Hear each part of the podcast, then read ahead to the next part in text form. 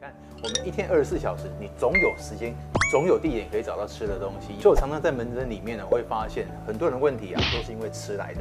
所以我都会分享一个讯息给患呃朋友，就是说哦，我们饮食哦，百分之七十五是为了是来看医生的，百分之二十五是才为了身体健康。那你在过度的饥饿、过度的饱食情况底下，你的肠胃就会这样出问题。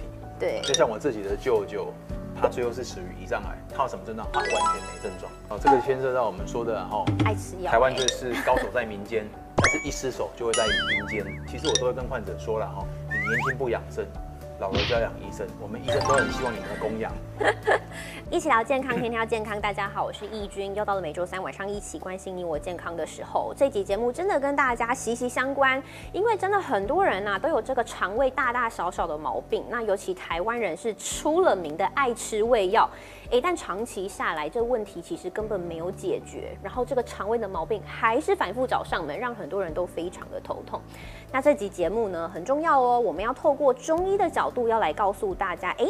其实你的肠胃好不好，从小地方是看得出来的。等下到教到教大家来怎么来看看。好，那另外呢，到底我们要怎么样从内而外来调养，养出好肠胃？好，这集节目相信可以帮助到家。非常荣幸邀请到我们的中医师郭大为郭医师。主持人好，各位朋友大家好。哎，中从中医的角度来看，我看医师在书里面讲的是脾胃病，哎，对啊，那可是我们常常听到都是肠胃病，对，那到底脾胃病跟肠胃病是一样的东西吗？就中医是怎么看的？其实中医讲的是脾胃哈，因为像刚刚有跟主持人聊到，我们有五脏六腑，五脏里面有肝、心、脾、肺、肾，讲到这个脾。但是这个胃啊、大肠、小肠，它是归属在所谓的六腑里面。也就是说，其实我们脏腑它是一个表里的经络、表里的关系。也就是说，呃，它是兄弟的关系。哦，你说脾有问题，跟胃牵扯不了关系。那胃有问题，大肠、小肠它是它的后线单位，其实也会一起出问题。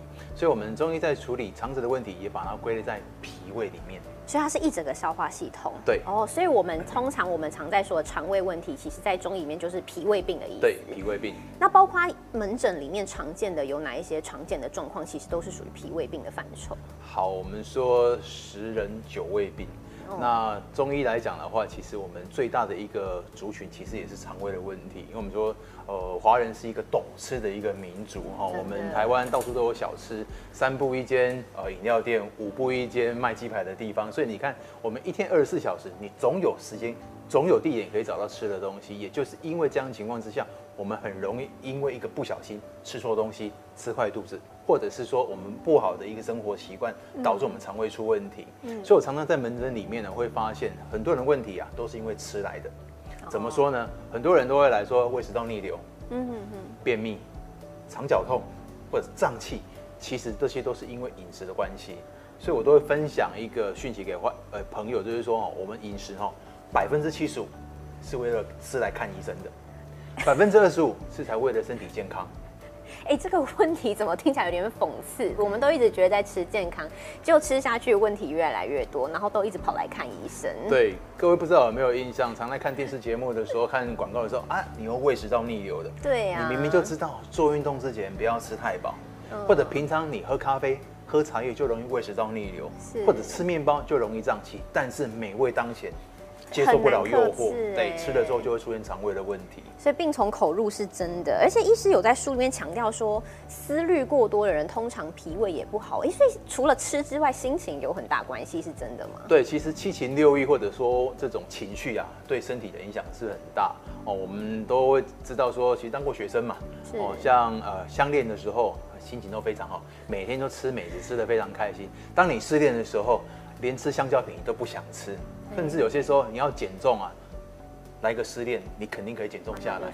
或者当你有心情有压力的时候，你就会发现不想吃东西，自己就很像是神力女超人一样，整个晚上都不用吃东西，埋首在电脑前面一直打电脑，都不会觉得饿。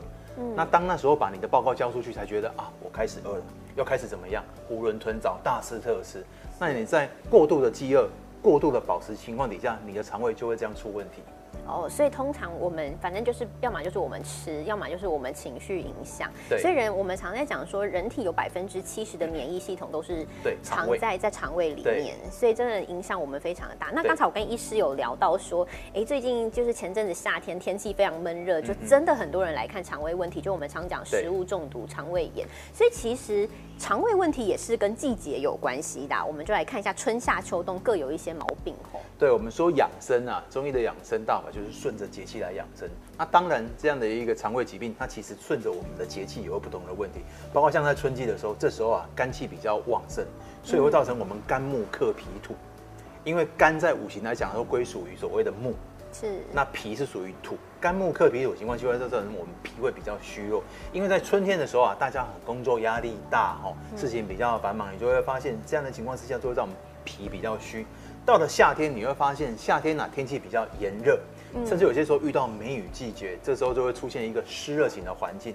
那这时候啊，我们人都喜欢吃什么？喜欢吃燥热的东西啊，炸鸡啊、炸薯条啊，甚至像麻辣锅啊，或喝冰的啦。一方面吃冰冷的东西，一方面吃炸的东西，会导致身体里面形成一个湿热型的体质。嗯，但是你看，哎、我们肚子里面已经湿热了，但是外界的气候又更湿热，在外内交争底下，你会发现非常多肠胃的问题，在夏季的时候更加明显。那大家就说好啦，那秋天总该比较好了吧？没有，秋天它主要的气候是属于燥。我们说秋天是燥邪为主嘛，哈，是是有温燥跟凉燥。这个时候你应该要发现非常多的肠胃问题就会出现在饮食方面，所以在这个时候我们都会建议患者，在这个时候你一定要养你的肠胃。嗯，所以有一句话才会说，秋天呐、你补得好，冬天并不早。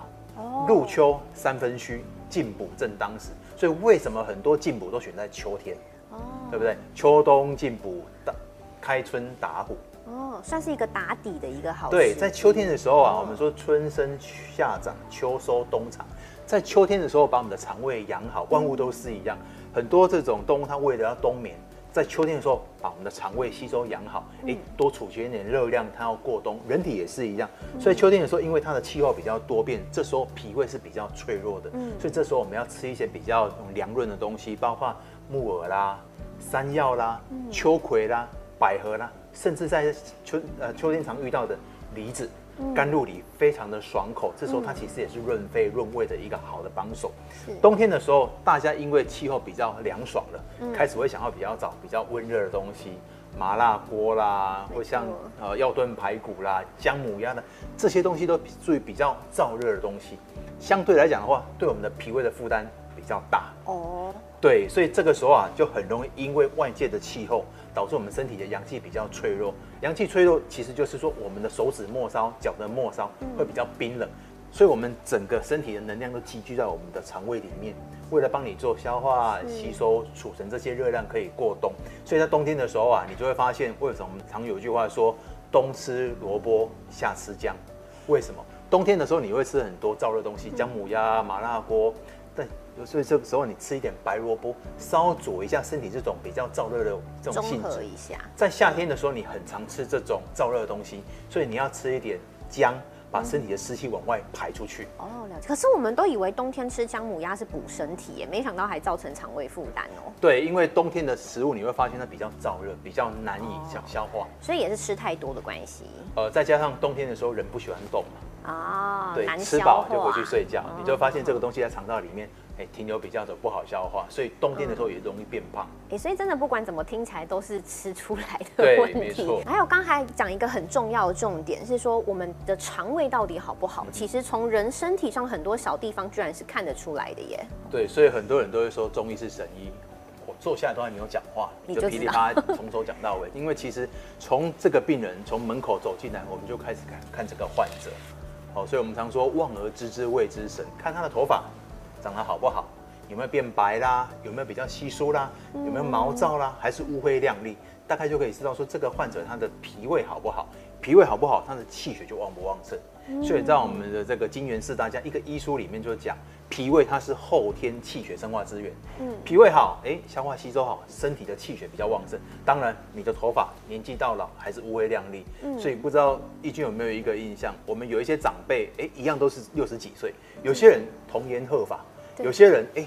这种白发苍苍对白发苍苍，有些人甚至他的头发乌黑亮丽，你看不出来他是五六十几岁的人，嗯他的肠胃好不好就看在这里。第二个，看他胖或瘦，有些人是属于外外观四肢都瘦瘦的，嗯但是肚子大大的那种嗯将军大肚对大肚腩啊、其实不是只有脾胃的问题，还要考虑一个可能有过劳的问题。哦长时间啊吃饱就坐着，也很容易引发一些代谢性的问题。主要是内脏有些人的患者走进来，你看他根本就不用问他，你问他说你平常会不会很容易疲倦？会，为什么？脸色比较苍白，嗯有些人甚至除了苍白还会萎黄，大概就可以知道说他是有贫血的状况，嗯也不用去点云端病例，大概就跟他说啊，你这个贫血，他说哇，你是神医，不是，是看你的外表。看的真的看得出来。对像有一些括黑眼圈也会。对，有一些黑眼圈，其实大概百分之九十你在猜他过敏性的体质。他说你怎么知道这么黑？百分之十五都是熬夜。嗯，这对大部分都是过敏。对，因为前阵子因为疫情，大家戴口罩嘛，对哦，所以有些口罩痘，有些患者口罩拿下来，他其实还没有讲话，就我就跟他说，你平常很喜欢吃炸的，为什么？你的痘都要长在鼻翼两侧，或者是眉毛孔非常的粗大，我就跟他说，你看鼻翼这边是看我们的脾胃，哦你平常喜欢吃这些燥热的东西，在你脸上就会出现油光满面。哦哦，痘痘长在鼻翼两侧，甚至有些患者来的时候嘴唇比较淡，而且嘴唇会脱皮，嗯皮一定不好。女孩子皮不好，就一定会牵涉到月经一定有问题。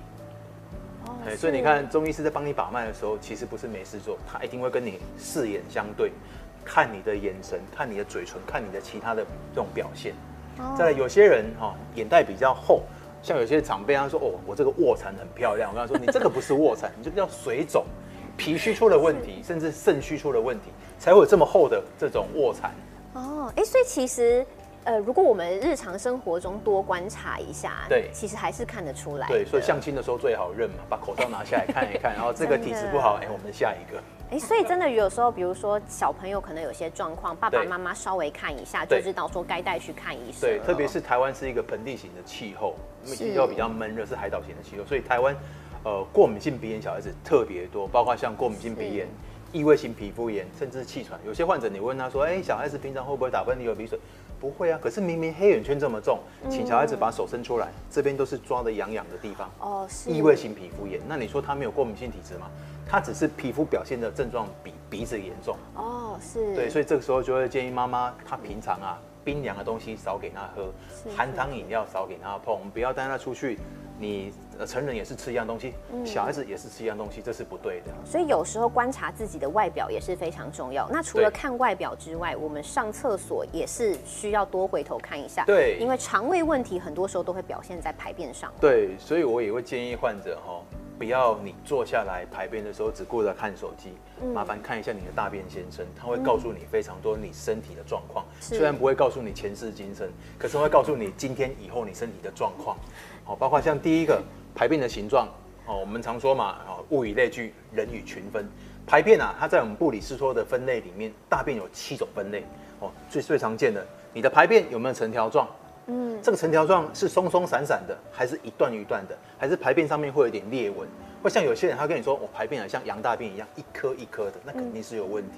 再来排便的颜色，你是属于金黄色，非常漂亮的颜色，还是属于这种红色？红色就要区分它到底是下消道出血，还是属于痔疮出血。有些患者他跟你说啊，我平常就是会有痔疮出血嘛，所以他是忽略的，有可能有一些粪便夹在夹杂在血液里面，他可能哎、本身有痔疮，又合并有大肠癌，嗯他可能他习以为常啊，我以前都是痔疮，所以这不要紧不要紧，他就错过了就医的时间。所以只要患者排便有出血，我都跟他说不要习以为常，以为这是痔疮，麻烦去做一下大肠镜，看看你的粪便到底有什么问题，是不是肠道里面有息肉，或者是真的是痔疮的问题。再来，如果是你的排便是属于黑色，特别是那一种 derma 咖沥青的颜色，那肯定有问题，那一定是我们说的这种上消化道的出血。因为上消化道的出血，它会合并我们铁在里面，它有一些氧化物在里面，所以会让你的排便形成一个那种沥青颜色的这种黑色，或者你的排便是属于墨绿色。墨绿色啊，表示我们的肠道消化吸收太快，有一些胆红素还没办法完全的释放掉，所以导致这样的一个排便显现出胆汁的颜色，或者说你最近吃比较多精力汤，或者菠菜里面含有很多这种纤维素里面的这种叶绿素夹杂在我们的粪便里面都有可能。那这个时候没有不用担心吧？哎，那很不用担心。但是其中一个一定要担心，就是如果你的排便是属于灰白色，那一定一定要去看医师，除非你最近才刚做完镜检，大肠镜的镜检，你有喝一些像这种缓泻剂，哦，它有些药剂会残留在我们的大肠表面，对，所以看你的粪便颜色，其实可以知道你的健康状况。但是你看，像是胰脏癌好了，人家都说胰脏癌是非常沉默的疾病。大肠癌早期出现红色是有可能的，但是胰脏癌早期有可能会出现灰白色，还是出现的都已经是比较晚期我们说胰脏癌它是癌王，对，就像我自己的舅舅，他最后是死于胰脏癌。他有什么症状？他完全没症状，完全感觉不出来。对他去医院就诊的时候，主要就是因为他长时间的逼肝、长时间的糖尿病，他误以为是这些问题而去就医，结果医生说：“哎。”你的舅舅其实不是这些问题，他是胰脏癌末期，但是有什么症状没有？他的症状跟以往一模一样。嗯哼，对，所以你说身体如果任何异状，一定要去就医，但并不是像我们一张张讲一一天一张讲讲的嘛，去抽血验这种肝指数、验癌症指数。癌症指数它只能跟你说简短的部分，它没办法完全跟你说，像 C A E 五就是卵巢癌，嗯，哦 P S A 就是这种射物腺癌，它没有这么绝对，你还是要去给医师做一个超音波。或者是做一个指诊，指诊是，所以无论如何，其实肠胃它并不是一个沉默的器官，对，没有，它一定会有警讯，所以我们很多时候我们都必须要重视一下。哦，提醒大家这些都是一直蛮常被忽略的。对，像我之前有遇过一个患者，哈，他连续打了三天的嗝，啊，整天都打嗝，连来看诊的时候跟你讲话讲没几句话，一句呃，待会呃，没完全没办法讲话，啊，我就跟他说，你最近除了打嗝还有什么异状？他说他上左上腹这边很痛。哦，那他以前曾经有过外伤，他以为像这种这种车祸等型的疼痛，就跟他说这不太对，因为我们这边有一个膈神经横膈，嗯，哦，那如果说这边长了一个肿瘤往上压迫到横膈，你也会诱发你一直打嗝，结果去做检查啊，检查完之后，哎，肠胃科说没有问题，结果转去血液肿瘤科，哦，因为他有很明显这种贫血，结果一照核磁共振发现这边真的长一颗肿瘤啊，对，已经是癌症了，但是初期还好。哦，医生他说，哎，你还好有及早发现，不然一般打嗝的患者都不会去理他。所以这是什么癌？好，他这边是有长长一个胃的癌症。哦，胃癌，胃癌是哦，所以胃癌有可能会有这样子连续打嗝好几天的状况。但是他除了打嗝，一定有其他的症状，他自己忽略掉。是，对。包括像排气啊，我们说放屁，很多人都会说排气是正常的嘛，哈。那我们有些时候，甚至我儿子都会说：“哎，爸爸，你今天好像刚刚吃了很多肉，对不对？”我说：“你怎么知道？我闻你屁的味道，大概就可以知道什么东西哈。”所以其实屁其实应该有些时候是不臭的，但是如果你的饮食是属于比较偏肉这种肉系肉肉肉食性的，你排便会排气会比较偏向于比较腥臭的臭味的味道。那如果你的排气比较偏向于腥臭味，甚至偏向一些比较腐败的味道。那就要注意，有可能肠道里面有过多这种发炎组织在里面，或者是有一些细菌啊、病毒啊在里面长出来，然后衍生出这个气体。所以排气如果真的是很臭，或者是你每次只要排排大放放屁完之后，大家都觉得鼻子微的不及，一定要去看直肠外科哈。是。再来胀气，胀气是最多在门诊里面遇到的问题啦。那其实百分之七十都跟饮食有关系。又是饮食。对，怎么说呢？你看有些人早上吃面包，中午餐图方便还是吃面包。晚餐为了减重还是吃面包？那你说他不胀气，谁要胀气？是对。再者，我们常说台湾人喜欢吃面食类，但是因为面，好，台湾是白面啊，油面跟白面，但是这些东西它都老面团去发酵，也很容易引起胀气。再者，很多人在吃面的时候都没有在咀嚼，一碗面大概三分钟就吃完了，就去就去工作了。那你工作的时候又坐坐着不运动。一定会容易胀气。哦，那便秘其实是非常多女性的一个痛苦。没错。对，特别是经期前，或者像有些人怀孕的初期，便秘也会非常严重。所以有些时候，甚至有些人必须要去用手去抠肛门，才可以把排便这样子排出来。所以，当如果你的排便呢需要用手去抠它，或者你发现你排便的时间跟以前不一样，那就要注意。所以很多人就问我说。医师啊，我两天排便一次算排便算便秘吗？我说，呃，便秘啊是看你平常你的规则。嗯，如果你每天排便，但是每一次都排得非常痛苦，那也叫便秘。如果你两三天排便一次，排得非常的爽快，非常的通畅，那不叫便秘。哦，对，再看你排便的形状嘛。如果你每次排出来都是成条状，非常多，那不用担心。但是如果每天排便，一颗一颗的、黏黏的、短短的，那肯定有问题。哦，了解。所以不能只看天数，你要看你的状态。对，包括腹泻也是。对，像我最近有一个患者，大概是一个国中生，他每次只要午睡醒来就肚子痛，哦，没有一天不意外。对，但是我就问他说：“你平常都吃什么东西？”他说啊，中午虽然都喜欢吃学校的这种，都是吃学校供应的营养午餐，但是他都很喜欢自己去买乳酸饮料。对我刚才说，那有可能是因为乳酸饮料的问题，因为大家都认为说乳酸菌可以对肠道有一个这种有益的状况嘛。但是别忘了，乳酸饮料多半都是含有过多的糖。哦，哎，我跟他说，那这礼拜你就先不要喝乳酸饮料看看。哎，果不其然，不喝之后，每天午睡起来都非常的开心，不会痛的。哦，对，那有一类的是像女孩子，每次只要月经来就会拉肚子，是，那就跟她的荷尔蒙是有关系。哦，对，那个就是自己身体的状况。所以没有想到喝乳酸饮料，我们有一些看似健康的，对。好，这又是一个观念的对。翻新了。OK，长鸣又是什么？哦，长鸣就是你常常，譬如说跟人家聊天的时候，或者跟客户聊天的时候，肚子一直咕噜咕噜叫，啊，对，肠鸣声，那其实就是肠道里面的产气或者蠕动不良所发出的声音。所以这时候我就会建议患者，平常吃完饭之后啊，起来活动一下，嗯。哦，伸伸展一下筋骨，或者是你的饮食啊，尽量避开容易产气类的东西。嗯，哦，那其实产气的东西，很多人都会踩到这种陷阱，误以为说像这种地瓜啦是比较健康的东西对，但是啊，地瓜是高纤的东西，很容易产气。啊所以如果你本身肠道不好的人，请不要用地瓜来养生。OK，吃太多也不行，厌食跟暴食，对哦，厌食跟暴食其实比较偏向于这种呃精神官能症的问题或神经症的问题的哦。嗯像我们在基层医疗很常遇到现在的年轻人哦，你看以前入休的时候很多精神官能症的问题，包括像焦虑跟忧郁。嗯以前可能认为说四五十岁更年期患者会会很多，但是我在基层服务这么久，将近二十年，我会发现其实现在非常多身心的疾病都是年轻人才会这种出现。哦。第一个毕业找不到工作，是。第二个，这个工作不符合他的意愿；第三个，可能就觉得哎、对未来没有任何的希望，所以可能这时候就会出现厌食症，不想吃东西。哎、突然找到工作之后，又有一份对未来的向往，他开始一直狂吃。哦，在这种厌食跟暴食融为底下，其实也会造成他肠胃的问题。然后精神问题，哎，没有想到声音跟咳嗽跟肠胃那这种呃久咳不愈啊，在确诊后最明显。我们常说哦确诊后啦，喉咙有痰是最轻最主要的症状，大家误以为说可能是之前新冠感冒啦、长新冠遗留的问题，但是呃久咳不愈啊，总共几个问题。第一个鼻涕倒流有可能，第二个胃食道逆流有可能，第三个气喘。那如果大于五十岁以上，我都会问患者说，你有没有长时间在服用高血压用药？因为高血压的用药会让我们的口水分泌减少，所以他常常会 这样子，或者本身有这种肺气肿的患者，他也会诱发这种久咳不愈。所以有些时候分清楚问题，你就会发现，其实西医也是很聪明。我们有些时候去点点入云端病例看，有些西医来是治疗咳嗽用药，它不会完全用止咳用药，它会放一些治疗胃酸逆逆流的用药。哦，对所以有可能是肠胃对，因引起为你饮食。不改变，你不，比如说你咳嗽，你又喜欢喝甜的，甜的容易生痰嘛。哦，对，你咳嗽，你又喜欢喝咖啡、茶叶，它诱发胃食道逆流嘛，你就咳不完了。就从原本的胃慢性胃食道逆流变成慢性的咽喉逆流嗯，但刚好它的表现跟咳嗽很类似。你真的很多上班族应该都有这样的状况，因为会觉得说有一阵子肠胃特别不好的时候，怎么会一直想要清痰？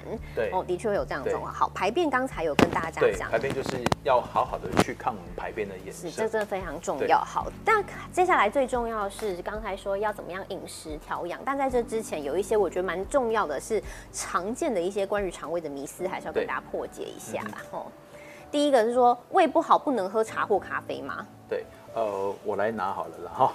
其实这个问题哦，很多患者都会问，他到底能不能喝茶或喝咖啡？我是跟患者这样说的啊，可以，也不行，哦哦，，能也不能，看你的状况这。么复杂，嘿，像有些人你肠胃不好，你喝咖啡是无所谓，但是你要喝对东西。嗯有些人他肠胃不好，他只要喝到拿铁就胃酸逆流，为什么？哦咖啡里面又含有牛奶，他对牛奶就过敏。有些时候咖啡不见得会诱发胃食道逆流，主要是因为牛奶的问题。茶可不可以？浓茶不行。如果你把茶泡的比较淡，那可以。但是如果你要问胃不好能不能喝茶或咖啡，我会建议不要把茶跟咖啡当成水来喝。不要喝太多。饭后喝一下哦无所谓，或者吃太油腻，喝点茶去油解腻可以。但是偏偏就有人整天都喝茶，不喝白开水，那一定会出问题。哦，是对，所以这个不是能不能喝，是量的问题对。OK，还有人说消化不良的时候吃胃散就可以吗？哦，这个牵涉到我们说的哈、爱吃药欸，台湾就是高手在民间，但是一失手就会在阴间。么？为什么？因为啊，你看台湾人，像我妈妈那一辈也是一样，他们长辈在交交交流，不是谈话，是交流药物。哦，我昨天吃这个药很好，所以你吃看看。对，我告诉学生我吃这个药很好，很好降血压，你吃看看。对，所以你看我们出国的时候都会买胃散回来护症，哎，这个对胃不错。但是很多人都是因为吃胃散吃出问题。你不舒服，你就吃胃散，哎，好了，结果隔天又犯，那你又吃胃散，很容易因为这样子掩盖真正的问题。或许你的问题是胃溃疡，但是你就应该去看医师。是，或许你胃里面有幽门螺旋杆菌，你就应该吃一些抗生素来治疗，因为幽门螺旋杆菌会引发的这种呃消化性溃疡跟胃癌有直接正相关。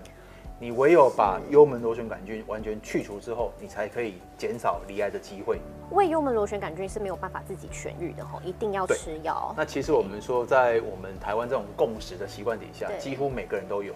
哦。你家里只要一个人有，其他人都有可能会有胃幽门螺旋杆菌。所以这也是会传染的。对，因为它是透过口水嘛。不要忘了，这是胃癌的一个高风险。你知道我们阿妈都怎么喂东西？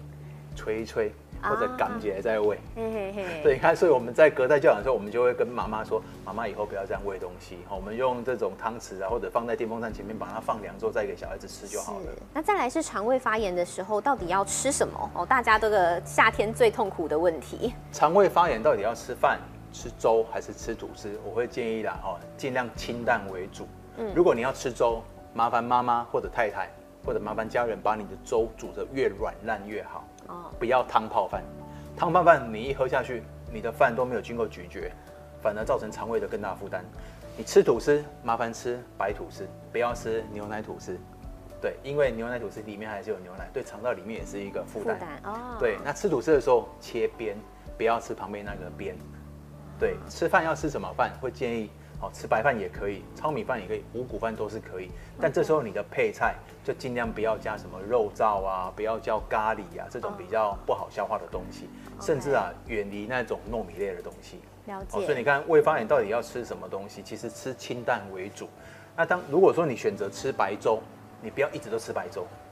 比如说我这一阵子肠胃不好，我已经吃白粥吃了三个月，不行。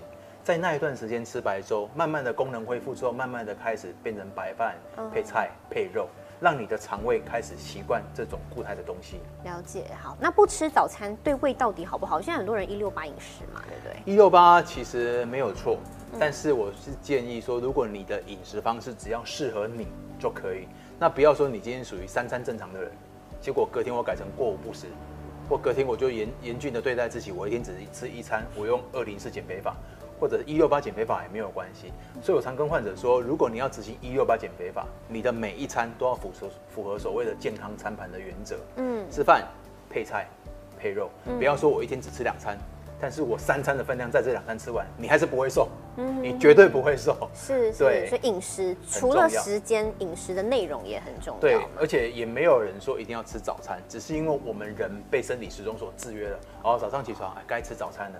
但是你会发现，有些时候忘了吃，其实也还好。甚至有些人，你会发现他的肠胃不好，你吃了之后，你早上反而更不舒服。那你就告诉自己，放过那一餐，吃中餐。哦，OK，所以也没有一定好或不好，怎么样适合自己才重要。那胃不好的人，绝对不可以吃面食嘛？因为面食刚刚讲过，它是属于发酵的这种老面团，去切成细。哦，啊，因为我们很多人喜欢吃面的时候，他都不会咀嚼，因为烫嘛。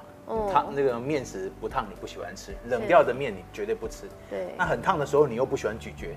那我常跟患者说，当你吃面的时候，你绝对不会去配菜。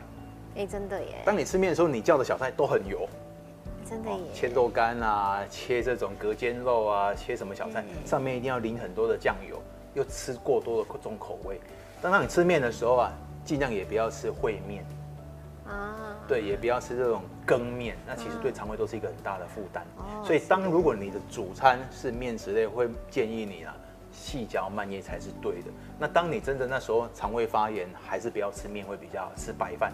哦，了解，哎，真的是很常生活中常遇到的问题耶。然后再来是常常胃食道逆流的时候，有人大家都说是不是应该靠左侧这样子？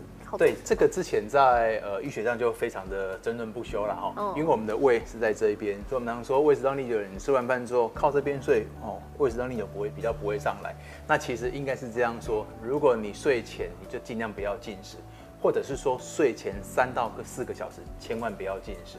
那有一些患者就会问我说啊，我是属于这种呃值班的工作，我是大夜班，我就跟他们说，你的下班要睡觉那一餐就是你的宵夜，嗯，那一餐尽量不要吃太饱，吃七分饱。如果可以的话，吃菜吃肉少淀粉，嗯，对，肉是什么肉？肉尽量是穿烫的肉片，哦，或者是说蒸的鱼都可以，但是尽量不要炸的，因为你可能今天哦早上七点才下班，那你可能吃一次就要睡觉了，你那餐不要吃太饱，你吃太饱跟你吃宵夜没有什么两样。所以我说，熬夜的人或者值班的人，他其实也可以吃的很养生啊。了解，所以其实胃食道逆流重点不在于睡怎么样，对，在于你尽量早一点吃东西，不要吃宵夜，或者是说不要吃饱就睡。要不然，其实很多人已经很难睡，你还跟他说一定要靠左睡，然后结果更睡不好，那反而还是。没有没有比较好。对，有些人可能就是靠左，所以这边叠了很多枕头，避免你翻过去那边。但是早上起来你会发现，发现昨天的事情已经翻山越岭，因为去另外一边了，就变成一个压力。对，所以睡得好反而比较重要啦。好，再来是今天的重点了，因为刚才医师一直在讲说，我们吃东西就百分之七十五都是来看医生的，所以到底怎么吃才是对的？哈，养好肠胃道很关键。对，民以食为天嘛，所以我们说一个人一天不不太可能不吃东西，但是你可以选择你要吃什么东西。像我平常早上那这个就是以面包为主，甚至有些时候我把它改成用三三角饭团来取代。嗯，因为三角饭团其实是一个相当好的一个食材。好，那再就是我会搭配黑咖啡或者蔬菜卷。好，那我搭配的黑咖啡饮料我一定会喝温热的。好温热，对，就很像你一早起来被人家叫起来，妈妈叫你起来上班了，你到底是喜欢你妈妈用冷水泼你起床起来哦，还是用温热的毛巾跟你说，哎，起来赶快上班了哦？当然是用温热的毛巾比较好。当然你的肠胃也是一样啊，你要呼唤你的肠胃说，哎，赶快起床，我们要开始吃东西喽。你就搭配一个温热的牛奶、温热的黑咖啡都可以，可以提提神啊，促进你的肠胃蠕动啊，哈。到了中餐，我一般就喜欢用素食来取代哦，因为当当然素食有很大的差别哦。有些人说他都吃素，为什么吃到一身都是病？我就问他说：“你是不是喜欢吃一些素料，不喜欢选蔬菜？”哦，对，吃了很多加工食品。对，很多人都会说素食比较油，但是油的部分都在于塑料的部分，你就尽量选深绿色的蔬菜，像非常多素食的这种食材非常好嘛，秋葵啊，嗯，或像那种木耳啊。黑木耳、白木耳都可以啊，或者像山药啊、百合啦，哈，我大概都选这一些。那素食人，如果你无法取得肉，或者你是不你不吃肉，你可以选择一个豆干，嗯哦，豆干、豆腐，哦。那像有一些骨质疏松的人，就不要就不要选择嫩豆腐，你要选择板豆腐哦，因为板豆腐它在制造过程中它会放碳酸钙，哦，可以补充我们身体的钙质。那以预防一些像素食人他会缺钙。那晚餐我就会看，如果今天有门诊，我就选择比较简单，我会请我们同事帮我买水煮蛋，一条香蕉，再配一个黑咖啡。嗯，哦，那晚餐如果在家里，我就会叫太太帮我准备一些青菜啦，一些药膳汤品啦，哦，再一些这种卤的或者穿烫的肉片。哦，饭我有些时候就选择不吃了，或者半碗饭而已。OK，看上去还是蛮清淡的，我觉得要做到还是有一点难。对，但饮食就是一个选择，就是一个习惯啊。当你这个习惯养成，其实你就可以执行执行终身。真的，对。我之前有遇到一个也是减肥医师，然后他是说他原本也是因为自己胖胖的，觉得自己来当减肥医师没有说服力，然后说一开始也是觉得吃营养好难哦。对。但是人的习惯养成，就你真的就习惯了。他说你现在反而吃那种什么。大鱼大肉，它反而没有办法耶。哎，但是我看到一个很奇怪，是我看到面包跟我以为这个是比较不好的，为什么会早上其实可以吃面包？哦为什么？因为我们人哦，一早起来活动量大，非常多的上班族或者像我们在医院工作，哦，在诊所工作，你会发现早上非非常忙。嗯，有些时候你会站起来帮患者针灸，帮他整椎，甚至有些时候会走来走去。所以我常跟患者说，早上你要吃到饱，你要吃两份都可以，因为早上啊活动量大。你的热量消耗的快，这些东西吃到身体里面，它的热量其实很少会储存身体里面。嗯。但是你有没有发现，中餐过后活动量越来越少？嗯。午睡醒来之后打屁聊天啊，准备一下待会要去哪里玩啊？晚餐更不一样，坐着聊天看电视准备睡觉。但是我们很多人，我们的饮食属于正三角形，早餐不吃。到晚上吃的越好，嗯，所以发现你的身材会跟正正向角形一样，真的跟你吃的形态一样。对，所以我们说饮食是一个选择，就像我常说一个笑话，我们有一个业务卖减重药的业务，胖胖，我就跟他说你这样怎么做减重业务？他说郭医师，我跟你说我要减重嘛，这是个人选择啊，这是我的工作，但是我选择不减重，这问我开心吗？我就是要跟我的工作分开，好任性哦。对，但是面包会不会？呃建议大家说，比如说选什么五谷面包啊，或是杂粮比较好一点，不然有些人是什么肉松面包，那也很 NG 对吧，？易经讲到一个重点哈，我们说台式面包一般都是比较容易造成肠胃负担，哦包括像你讲的哈菠萝面包、甜甜圈、嗯。肉松面包，或者是说上面夹一个热狗，对，对我会选择五谷面包，哦，或者说全麦面包，对身体的负担比较少。哦，所以不能只看面包，哎、我就吃，这样医生说没问题，选择还是很重要。那除了吃之外，动也很重要啊，哈，要怎么样让肠胃哎、动起来呢？，对，让肠胃动起来，其实意思就是说人要动，你的肠胃也要动。所以我们透过饭后的一个运动，让我们的肠胃可以哎增加它的蠕动感。哦，包括像散步的时候，其实也可以养胃。哦，我们饭后哦跟朋友哦出去外面聊聊天，嗯，哦，或者是我们出去吃饭的时候一边聊一边聊，聊到回来，或者说晚上吃完饭之后牵着太太的手，小孩子的手出去逛一逛。那有一个时间点一定要注意，不要吃完饭后马上去运动。吃完饭后，哎，停个二三十分钟，开始出去走一走，散步个半小时再回来。是，对，或者是说做一些瑜伽养胃。瑜伽养胃其实就是透过我们拉筋，哈、比如说我在书中里面有讲，我们蹲坐在我们的这种瑜伽垫上面，做一些拉筋的动作。对，顺着这个经络可以把我们整个胃经把它拉开，好、啊，再往下再把它拉开，其实就是我们常说的哈、筋长一寸，寿延十年的概念了哈、哦。我们平常打电脑也好，打病历也好，都是这样子。那我们趁这个时候把我们的筋肉把它拉开，哦，往上让我拉开，们的经络得到一个畅通，气血得到一个循环。嗯，仰卧起坐也是可以，大家都以为说啊，我都已经肠胃不舒服了，你要叫我促进对，嗯你要叫我用力，其实不是这样子哈。我们可以透过我们筋膜的松动，嗯，让它往下传达到我们肠胃里面，跟他说，哎，哦，老大哥带你动一下嗯哈，就有这种哎仰卧起坐的养胃方式，带由我们的筋膜系统带着我们的肠胃系统来做一个蠕动。所以在肠胃动起来这样的概念，其实我都会跟患者说了哈，你年轻不养生，老了就要养医生。我们医生都很希望你们的供养。好，真的是很多观念上的翻新。但是医师刚才也有说，哎，有一些经络啊，哦也是可以帮忙照顾一下肠胃的。除了这些运动之外，对，像哦，我们身体的经络非常多，有十二正经，还有奇经八脉。那其实有非常简单的这种穴位的按摩，可以缓解我们肠胃的问题。包括像第一个哦，我这边用这个红色的点点跟各位来做介绍，非常简单，把你的虎口伸出来。哦，医师好用心、哦。对，我们在大拇指跟食指交界处这一块肌肉，哦，这边有一个叫合谷穴，合谷穴是阳明大肠经的经络。那我们把它哎大拇指、食指合起来，你就会发现这边出现一块肉，它会凸起来，嗯，最高点就是合谷穴。好，麻烦麻烦各位观众朋友，好，顺着我们合谷穴的地方往第二指的指腹这样按，哦按到酸。对，就像哎、主持人自己呃现在呃如果肠胃不舒服，你可以按压一下，你就会发现、哎肠胃会开始蠕动。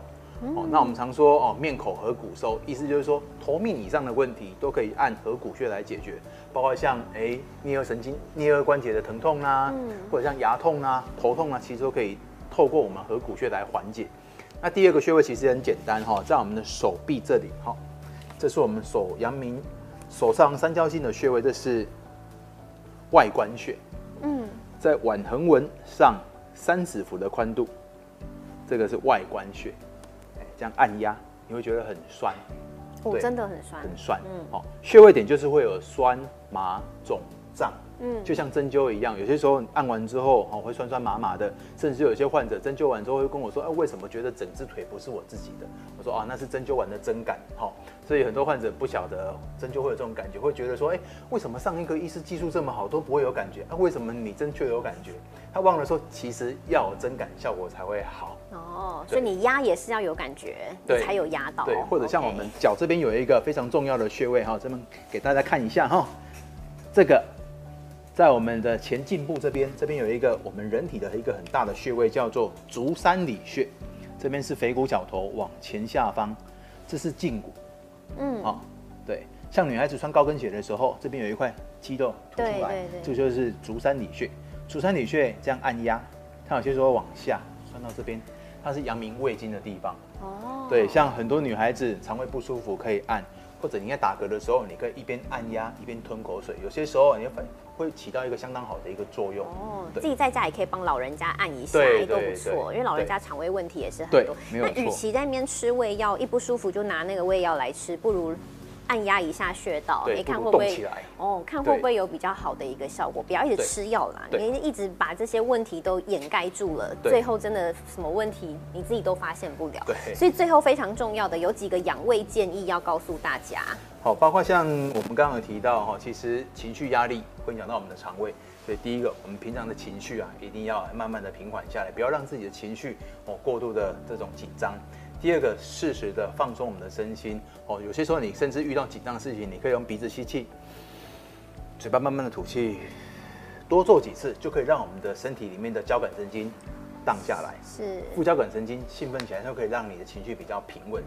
第三个，哦，避免烟酒。其实抽烟喝酒啊，不是只有伤肺伤肝，它其实啊会伤到我们的胃，伤我们家人的心。啊，哦根本就伤 伤全身了嘛，对还伤人。对，嗯所以我们之我之前也做过一个统计哈，我们人体的里面有七种癌症跟饮食相关，从嘴巴里面出来的口腔癌、食食道道癌癌、胃癌、大肠癌嗯、肝癌、肺癌，都跟我们的饮食有相关。